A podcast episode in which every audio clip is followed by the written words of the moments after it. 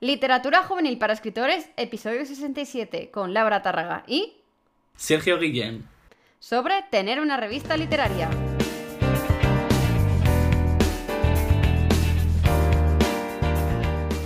Sergio, aquí presente, es el fundador de la revista La Avenida de los Libros y el precursor precursor perdón, de algunas iniciativas como los propios premios Avenida que realiza la revista todos los años, que además son unos premios un poquito diferentes a los que estamos acostumbrados a lo mejor en el mundo de la literatura o en general en premios literarios.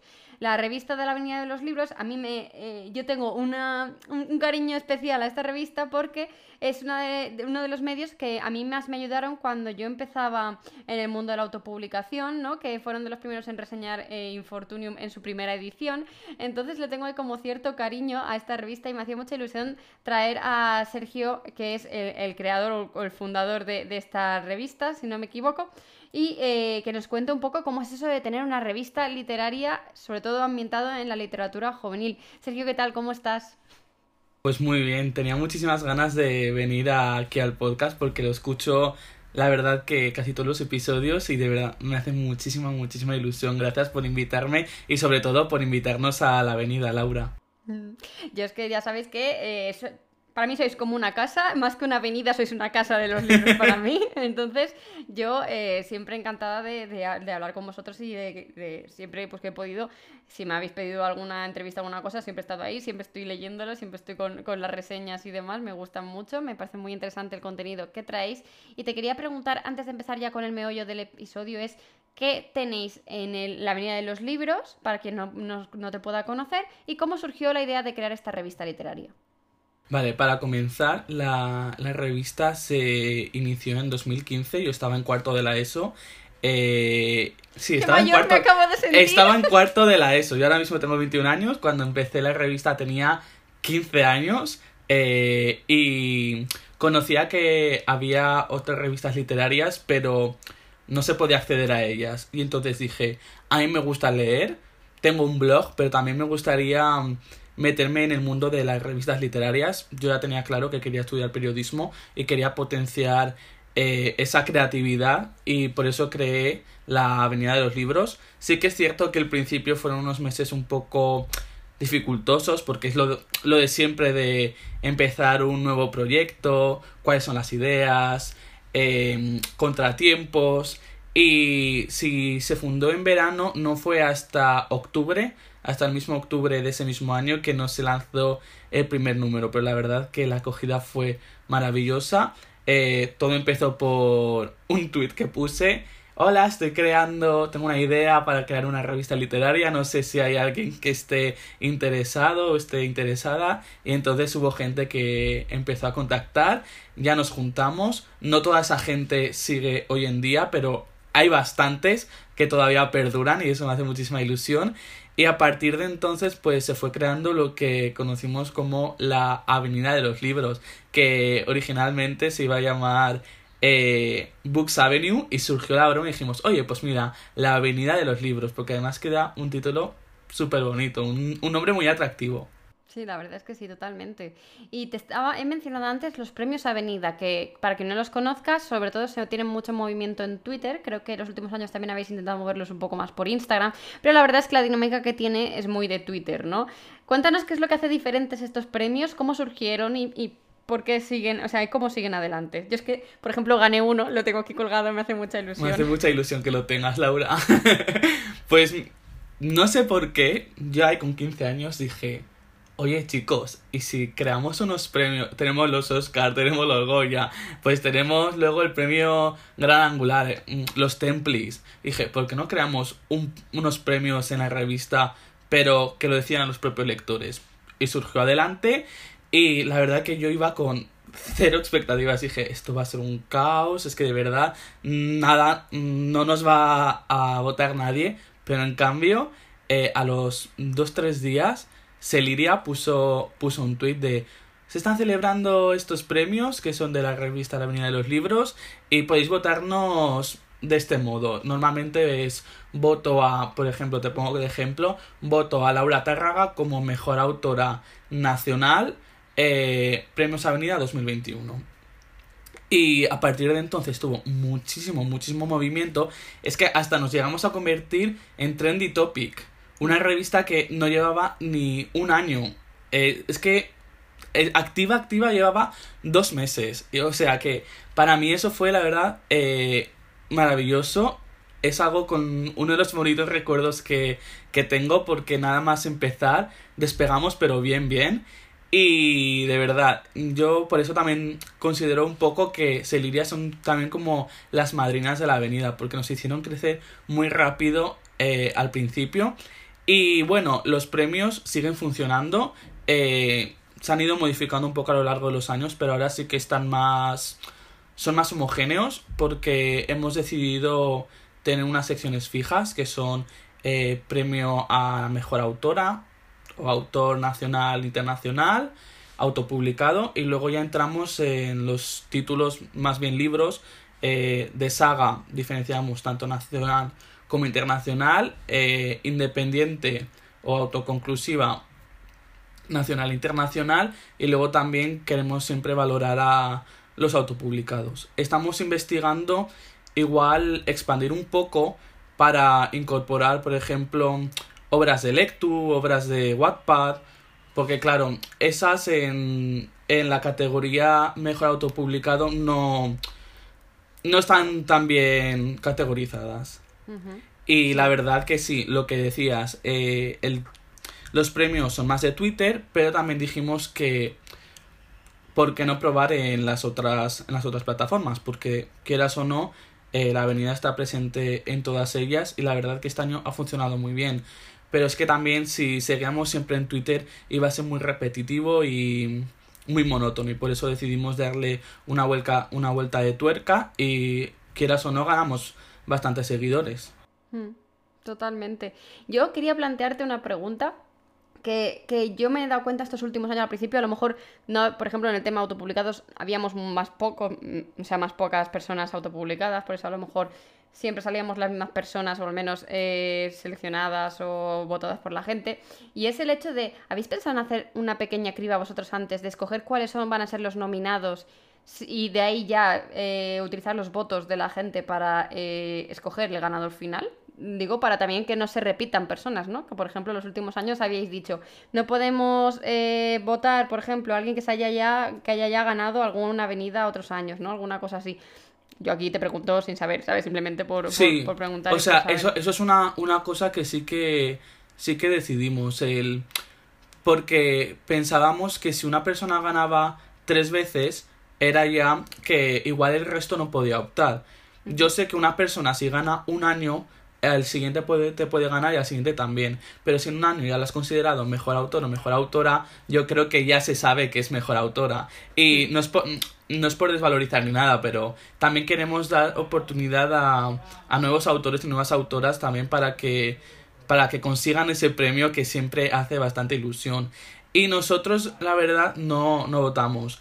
Eh, lo único que hacemos, igual, cuando hay desempate, cuando hay que empatar, eh, desempatar, perdona, y no queremos hacerlo otra vez más monótono y más largo, eh, votamos eh, el equipo y también incluso hay a veces empate entre nosotros. Y cuando ya hay empate es cuando decidimos lanzar por Twitter la pregunta, pero es algo más express. No suele ser muy recurrente.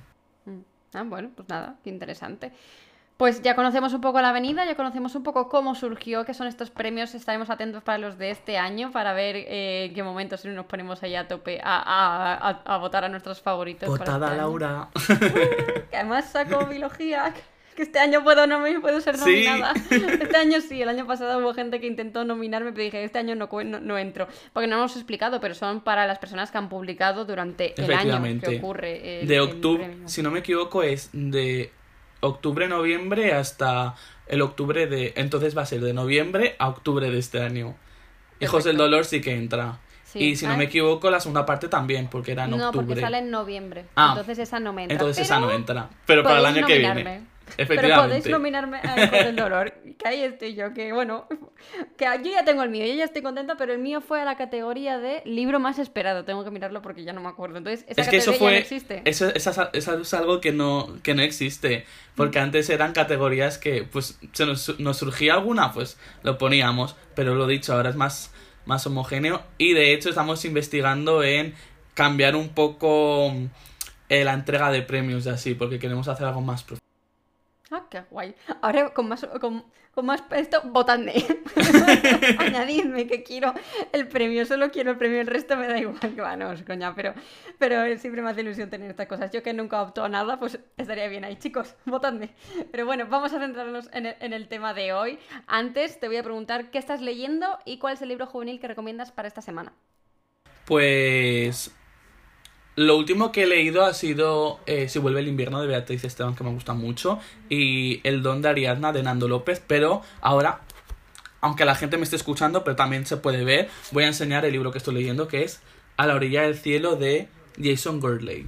La verdad que lo empecé ayer, tiene, 40, tiene solo he leído 40 páginas, pero me gusta mucho el estilo porque es bastante fresco y es la típica novela romántica que contiene drama y eso a mí siempre me gusta y entonces Mm, no sé, yo creo que va a ser una buena lectura. Y lo que yo recomiendo, voy a recomendar, eh, mira, antes el podcast había preguntado porque tenía distinción en dos autoras, estaba dudando, pero es que tengo que recomendar a dos autoras. En primer lugar, voy a recomendar a Mónica Rodríguez, que es una autora que me encanta y creo que no es muy muy conocida dentro de dentro del mundo de Twitter. Sí que es cierto que es bastante consagrada porque ha, ganado el premio de B, ha ganado el premio Naya, el Gran Angular.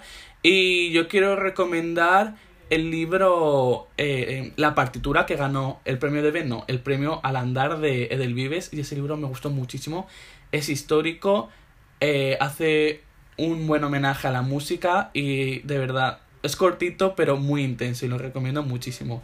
Y también una de mis últimas lecturas que no puedo obviar porque es una autora que me encanta es la trilogía Alfas de Patricia García Rojo. De verdad, eh, acción Made in Spain que es que de verdad me dejó sin palabras unos personajes potentes y un sistema de magia espectacular. Si no habéis leído a Patricia García Rojo tenéis que leerla porque de verdad os va a encantar. Ahí estamos, dos recomendaciones nacionales, que eso me gusta siempre ahí. Yo siempre leo nacional, la verdad. Yo también, yo cada vez intento leer un poco más internacional, pero vamos, no te creas tampoco que tiene un gran porcentaje en mis, en mis lecturas, siempre tengo mucho para casa. Pero bueno, así vamos pues nutriéndonos de lo que tenemos por aquí. Es lo mejor. totalmente. Y ahora sí, ya te voy a, nos vamos a centrar en el tema de tener una revista literaria, vamos a averiguar los entresijos que hay detrás de tener una revista literaria, vamos a ir con él, con toda la intriga, no nos vamos a quedar nada, sin tabús ni tapujos, aunque ya no lo digan la intro, seguimos estando igual. Así que los primeros pasos, lo, lo primero que te quiero preguntar es, ¿cuáles son los primeros pasos para empezar una revista literaria? Incluso ahora con la experiencia, no tanto lo que tú hiciste a lo mejor, sino lo que tú crees que ahora deberían ser los primeros pasos para empezar. Yo creo, eh, lo primero de todo es tener la idea clara. ¿Qué quieres hacer? ¿Quieres crear una revista de literatura? Eh, hazlo. Eh, lo primero que tienes que hacer es encontrar gente. Y sobre todo, vas a trabajar con gente que no conoces pero, y que te pueden, te pueden nutrir aquellas ideas que tú tienes. Pero sobre todo, cuando vas a empezar te diría que intentases eh, conectar con gente que ya conoces. Gente que igual has leído en Twitter y que sabes cómo, o en Instagram y que sabes cómo trabaja y que crees que puede encajar dentro de tu equipo. Si es una persona que no conoces del todo, eh, que os, habéis seguido pero no habéis intercambiado ninguna palabra, puede ser que trabaje bien, pero no la conoces del todo. Y yo creo que eh, es la, en la creación de una revista es importante el trabajo en equipo, el poner ideas en común, el contrastar opiniones. Y yo creo que por eso es importante encontrar a alguien que, que sea algo más cercano, no, no te digo muy íntimo, pero que, que sepas cómo trabaja. También creo que es importante, una vez ya formado el, el equipo, tú puedes eh, contactar con un amigo, esa persona puede contactar a sí mismo con otros amigos, y si no contenéis el número suficiente de, de personas y queréis ampliar, siempre podéis recurrir a Twitter, poner un mensaje, buscamos gente comprometida, lo, típico que se dice. Y ya a partir de entonces, eh, nosotros, por experiencia, creamos un grupo de WhatsApp y ahí poníamos las ideas en común. Hay que administrar la, hay que asignar tareas. ¿Quién se va a encargar de la creación de portada? Tenemos personas que dibujan, tenemos personas que sean diseñadores gráficos y pueden hacer una portada que en vez de ser un dibujo es más creada por Photoshop. También, eh, ¿quién se va a encargar, por ejemplo, de, de reseñar algún título? ¿Quién se va a encargar de hacer la introducción de cada número? ¿Quién se va a encargar de maquetar? Que es muy importante. Y si se puede encargar más una persona, mejor, porque la tarea de la maquetación es, es ardua. y sobre todo saber cómo vamos a trabajar. Lo primero que tienes que hacer antes de empezar a crear el contenido de número es tener una plataforma. Nosotros utilizamos Google Drive porque creemos que es bastante bastante fácil de, de manejar y así puedes ver lo que cada uno va poniendo y no es, no es un caos. De hecho, si tú quieres cotillear lo que los compañeros van a hacer o si quieres leer una reseña de un libro que te ha llamado la atención y que todavía no has podido leer, pero tu compañero sí, siempre puedes leerla con antelación y descubrir si esa va a ser tu, tu lectura ideal. Qué guay. Y además, eh, Google Drive tiene algo muy guay, es que pueden trabajar más de una persona a la vez. eso es. Simultáneamente, que a lo mejor eso Dropbox no te lo deja. Que a mí, por ejemplo, eso era un, traba eso era un poco ñe cuando tenía que trabajar en el máster, trabajábamos con, con Dropbox. Y era muy cómodo porque estábamos dentro de Word y Word era lo que utilizábamos en el máster de edición por X o por Y pero eh, el problema era que en cuanto entraba uno no podía entrar otro a, editar el, texto. Pero en Drive sí que se puede y la verdad es que es muy cómodo en ese sentido. Yo con, con, las cosas de marketing trabajo en Drive siempre, precisamente por eso. Drive es muy cómodo. Mm. Y puedes ver las cosas que cada uno ha cambiado. Y tienes el auto guardado. Que siempre También. Que quieras o no, pues oye, está, genial tenerlo. Pues qué guay, qué guay. Has dicho que si no teníamos, eh, si no contas con las suficientes personas del equipo que busques en Twitter y demás, ¿cuántas personas crees que hacen falta para empezar en revista literaria? Yo creo que mínimo, mínimo unas 6-7 personas. Con tres personas lo veo, veo que se puede hacer algo, pero es muy difícil y hay una sobrecarga de trabajo. Porque ya una, una de esas personas se tiene que encargar de la portada, otra persona se va a tener que encargar de redes, por ejemplo, y la otra de maquetar. Y a su vez tienes que crear el contenido de la revista. Entonces yo por eso te diría que unas 6, 7 personas estaría bien porque así hay división de tareas y se puede hacer muchas más cosas porque con tres personas igual te llega a tres artículos como máximo eh, si no quieres que te sobrecargue, si no quieres sobrecargarte de trabajo, claro. Por eso yo diría que a partir de unas 6 o 7 para comenzar está bastante bien para así pues una se encarga de la portada, otra persona se encarga de maquetar y a su vez estas personas pueden hacer algún artículo sin sentirse que están hasta arriba de trabajo. ¿Y cuántas personas tenéis actualmente en la avenida? Porque es que una cosa que a mí me, me llama mucho la atención de la avenida que no tiene que ver con la revista en sí, pero sí, es que cada vez que conozco a una persona o hablo con una persona, me pasaba que me decían, no, pues que estoy con cosas de la avenida y yo tú también. O sea, claro, entonces como que cada vez hay, conozco que, por ejemplo, eh, cuando empecé a hablar con Belén de la Andalucía de ReaderCon, que me acuerdo al principio decía, no, es que estoy con cosas de la avenida también, y yo, ah, pero que tú también estás ahí, si estás metida en, el embrollo de la Andalucía de ReaderCon y además también estás metida en, cosas de, la avenida, si no, si no recuerdo mal. O algo así me suena, sí. Te voy a decir, de las personas que has entrevistado, fieles, fieles, desde el principio estamos Belén, Espe. ¿Ves? Esperanza no sabía que también estaba desde el principio. Esperanza estaba desde el principio, pero sí que es cierto que estuvo una temporada algo más desaparecida por la, su trayectoria profesional y también pues por, por X o por Y y Sofía. Nosotros llevamos desde, desde el principio. Luego alguna persona más, pero nosotros que, que seamos de pues escritores, mm, precursores de eventos literarios, TikTokers, Ahí está, ¿no? sí. Maravilloso, además. Además, maravilloso porque me acuerdo que cada vez que iba a algún evento, a lo mejor en Madrid, estaba Sofía diciendo, no, vengo aquí por lo de la avenida, tal, y estoy aquí como haciendo la, la crónica de, de, del evento, ¿no? De la, esto. Entonces también es algo que a lo mejor deberían tener en cuenta en el aspecto de crear gente, ¿no? Que quiere decir, habrá alguien que tenga que estar en los eventos presentes para crear esas crónicas y mantener a la, a la gente... Eh, informada acerca de, lo que ha ocurrido, ¿no? Y que al final, pues que se vea que existen estos, estos eventos y demás. Yo, por ejemplo, siempre he dicho que quiero en el, en el equipo a alguien que sea de País Vasco o Asturias para, para poder cubrir el Celsius alguna vez.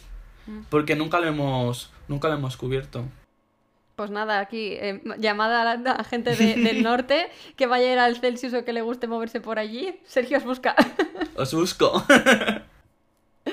Genial.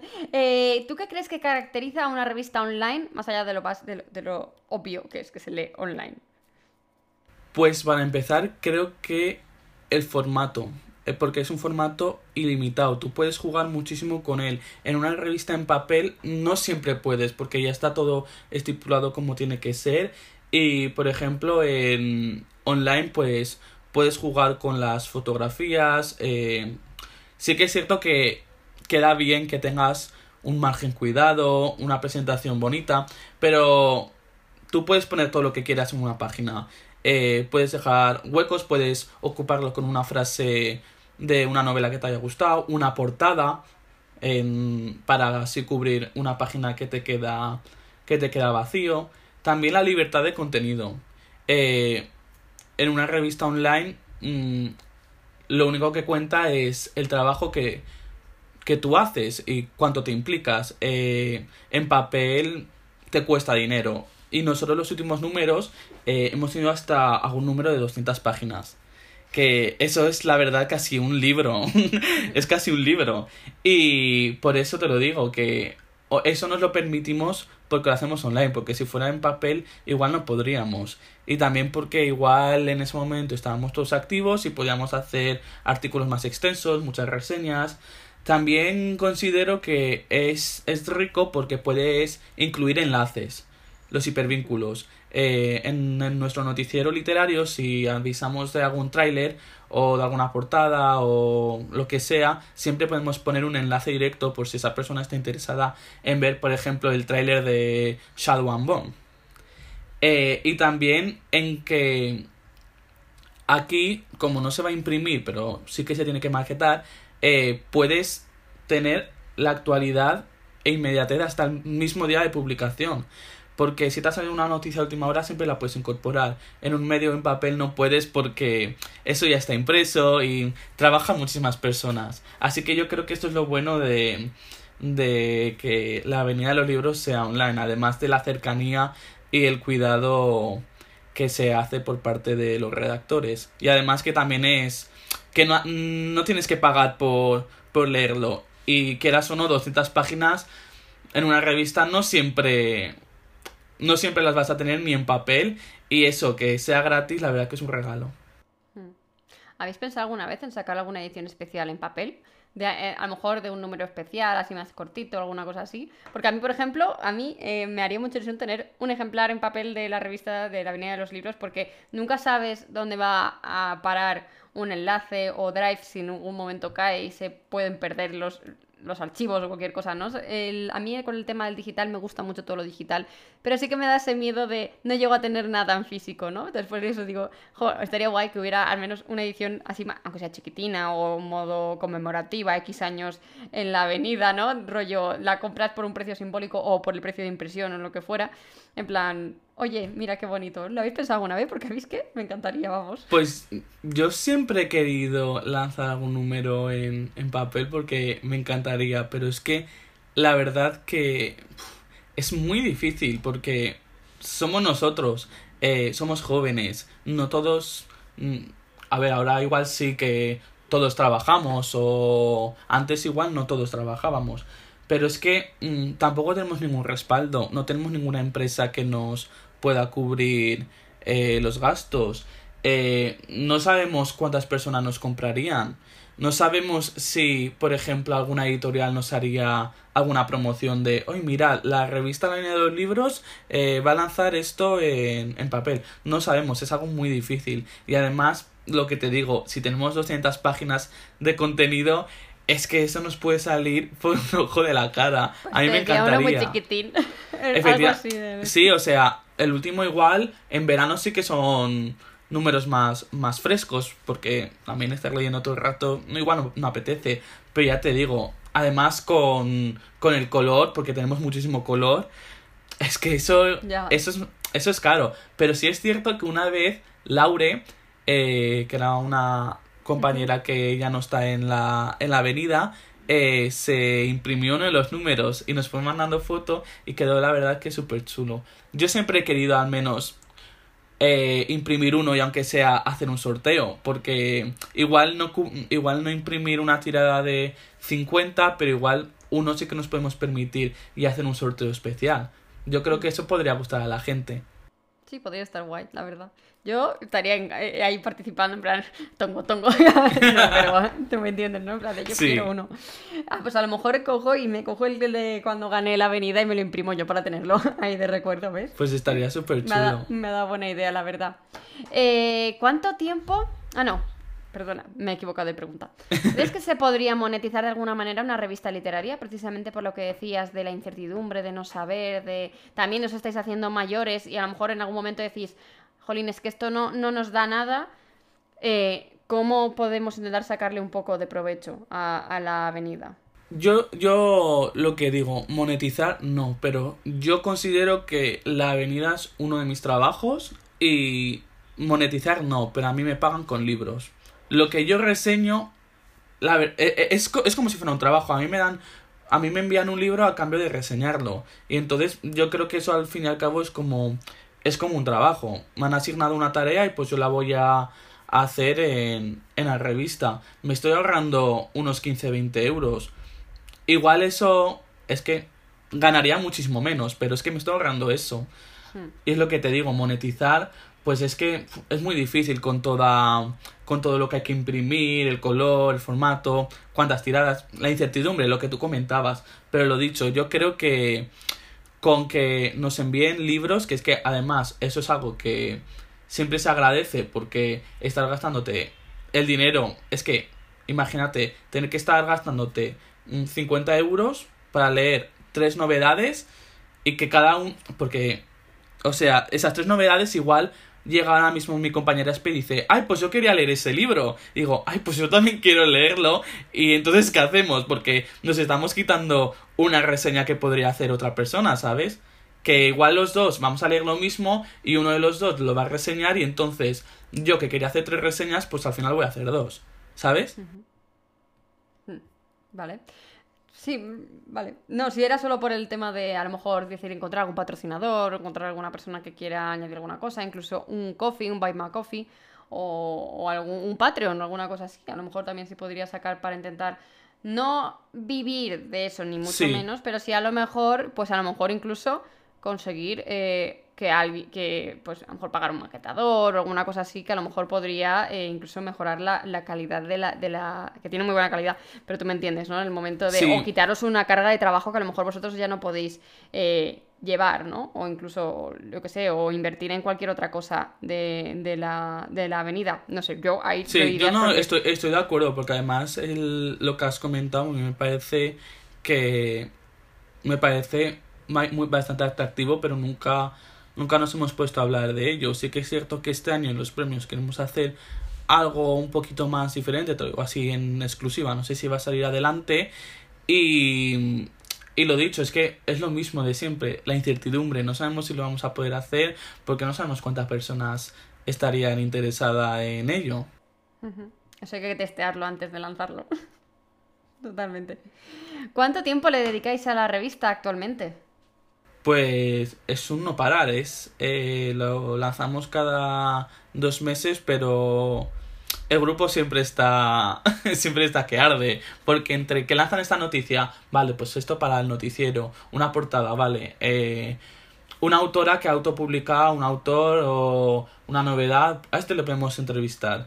Eh, yo la verdad que siempre estoy un poco al tanto de, oye, ¿qué vas a hacer este mes? Así te apunto y lo tenemos algo más bastante organizado, siempre voy diciendo cómo va el contenido, eh, ya cuando llega a finales, qué tal va, qué tal va, cómo va la portada, eh, si necesita alguien ayuda que lo diga. Yo por mi parte, y la, por la mayoría, es diario, porque también el, el estar leyendo es parte del trabajo de la Avenida de los Libros, porque luego eso lo vas a lo vas a criticar en, en la revista. Entonces, eso ya es trabajo. Entonces, para mí es un trabajo diario. Eh, hoy en día, en el que estamos en un momento en el que hay muchísimas revistas literarias, cada vez aparece una nueva, que eso es maravilloso porque tenemos diferentes puntos de vista de diferentes personas, ¿cómo puedes conseguir la originalidad? ¿Cómo se consigue la originalidad? Mm, ¿Cómo se consigue la originalidad? Es que hay que estar atendiendo eh, a todos los aspectos nuevos que van, lanzando, que van lanzándose. Por ejemplo, nosotros hasta este año no habíamos atendido atendido a Lectu y es que Lectu tenía muchísimas cosas de relatos y novelets y así y quieras o no es una sección que ahora nos está abriendo puertas a autores de relatos o de novelets que igual no han publicado con una editorial pero que también merecen tener, tener su hueco y aunque sea una reseña algo más algo más escueta de unas 10 líneas eso siempre ayuda. Y no sé a mí me parece bastante interesante y por eso también hemos lanzado la, la sección en la que reseñamos webtoons y, y pequeñas novelas gráficas para así recomendar. Y es que ya lo que te digo también está un poco todo hecho. Y cada vez nosotros porque ya llevamos cinco años pero por ejemplo igual ahora llega otra nueva revista literaria e incluso puede poner ponerse a hacer una sección que nosotros hemos hecho y que igual ahora mismo no hacemos pero queremos recuperar o los nombres pueden ser también parecidos porque la creatividad, vale, sí que es cierto que a veces se dice que es ilimitada pero también tiene un límite. No sé, o sea que es algo que puede parecer difícil conseguir la originalidad, pero al fin y al cabo se puede hacer, tanto desde la creación de nuevas secciones como las que te acabo de comentar, hasta el diseño, porque yo creo que tenemos un diseño bastante cuidado y original, que no es no está todo muy apelotonado y sobresale por el color, también las tipografías de cada de cada sección, no sé, y la, el formato de cada portada, porque últimamente son portadas diferentes porque hemos incorporado a nuevas ilustradoras y la cómo combinan el trabajo de verdad que a mí me parece maravilloso. Totalmente, las últimas son muy bonitas, que me he estado fijando mucho, así que enhorabuena por, por ellas. Y ya por ah, último... Las gracias a Alba Aranga y a Dafne. Ah, pues muchas gracias, chicas, por... Son súper chulas. Pues me, me encanta vuestro trabajo, así que bueno, seguid así. ¿Qué le dirías a alguien que estuviera pensando en abrirse una, revista literaria? Que vaya por ello que lo intente, que, que se tire, porque de verdad eso es lo que hice yo y mírame aquí, 5 eh, o 6 años después, es, tenemos 4.000 seguidores en Twitter, 2.000 en Instagram, eh, tenemos 50 números publicados, este que va a ser, el que vamos a publicar ahora va a ser el 51, eh, pero sobre todo hay que tener constancia, constancia y empeño. Si va a ser una revista mensual, los plazos hay que cumplirlos. Eh, nosotros por eso también al final decidimos pasar de lo mensual a lo a lanzarlo cada dos meses porque así la carga de trabajo se reducía pero podíamos hacer números más extensos y estábamos todos más cómodos también hay que lo que diría también es que busques lo original habla de lo que tú quieras porque eso es muy importante. Y habla sobre todo de lo que a ti te gusta. Recomienda lo que te guste sin tapujos. Eh, nosotros, por ejemplo, y vuelvo a mencionar la avenida, tenemos una sección que es choque de lectores, en la que nosotros no hacemos reseñas negativas, pero tenemos esa sección en la que se contrasta la opinión de una persona que ha disfrutado del libro y otra que no. Así, si estás dudando en si leer ese libro, puedes conocer las dos, las dos partes, las dos caras de la moneda. Y sobre todo ser organizado. Eh, si eres organizado vas a tener un, un clima de trabajo bueno y vas a estar cómodo y pronto llegarán las, las buenas críticas que de verdad, porque el empeño, la constancia y la organización son muy importantes para iniciarse en este mundillo. Y si lo vas a hacer, mucha suerte y si necesitas alguna cualquier cosa, aquí me tienes y te puedo contar mi experiencia. Qué guay. Y además lo que decías, precisamente esos tres pilares son esenciales en general para cualquier aspecto de la vida. tanto si quieres sacar un proyecto, como si quieres escribir un libro, porque vas a necesitar ahí constancia, vas a necesitar trabajar y vas a necesitar eh, ser organizado.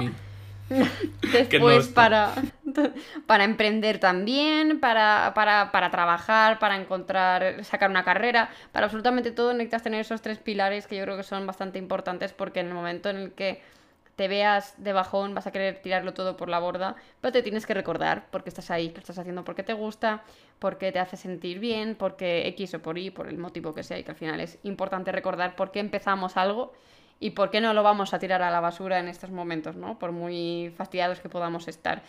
Al hablar la Laura más autónoma, que está cansada de todo también un poco a veces, ¿no? Pues nada, Sergio, muchísimas gracias por venir hoy al podcast. Gracias a ti. Espero que te lo hayas pasado muy bien. Yo, como siempre, aquí encantada de hablar contigo. Pasaros por su Instagram, porque además de en Twitter, que también tienen contenido en Instagram, realizan de vez en cuando o han estado realizando últimamente eh, entrevistas a escritores, que además de vez en cuando pues traen algunos. este es, eh, además, eh, este viernes, la última semana de agosto, vamos a entrevistar a Patricia García, a Patricia García Rojo y a partir de septiembre va a ser semanal las, las presentaciones. Pues maravilloso. Este podcast sale un poquito más tarde de lo que mencionamos, pero bueno, las tienes ahí ya publicados para que puedas ir a verlos y eh, conocer pues a todos estos autores que pues podemos eh, conocer y pues aprender más de ellos al final que siempre está guay conocer nuevas lecturas y averiguar qué, cómo, cómo, han escrito. A mí, por ejemplo, también me entrevistaron no hace en mayo, en mayo cuando, cuando salió. Sí, tú además. Entonces esto es como la ampliación de aquello, ¿no? Como si no hubiera pasado el tiempo en ese aspecto. Tú que estás escuchando esto desde tu dispositivo electrónico favorito, que sepas que puedes compartir, darle like, seguirnos tanto a mí como a Sergio, como al Literatura Juvenil para Escritores por redes sociales, que tienes un montón de artículos, talleres, tutoriales, cursos, masterclasses y muchísimas cosas más en literatura, y que nos escuchamos una vez más la semana que viene. Adiós.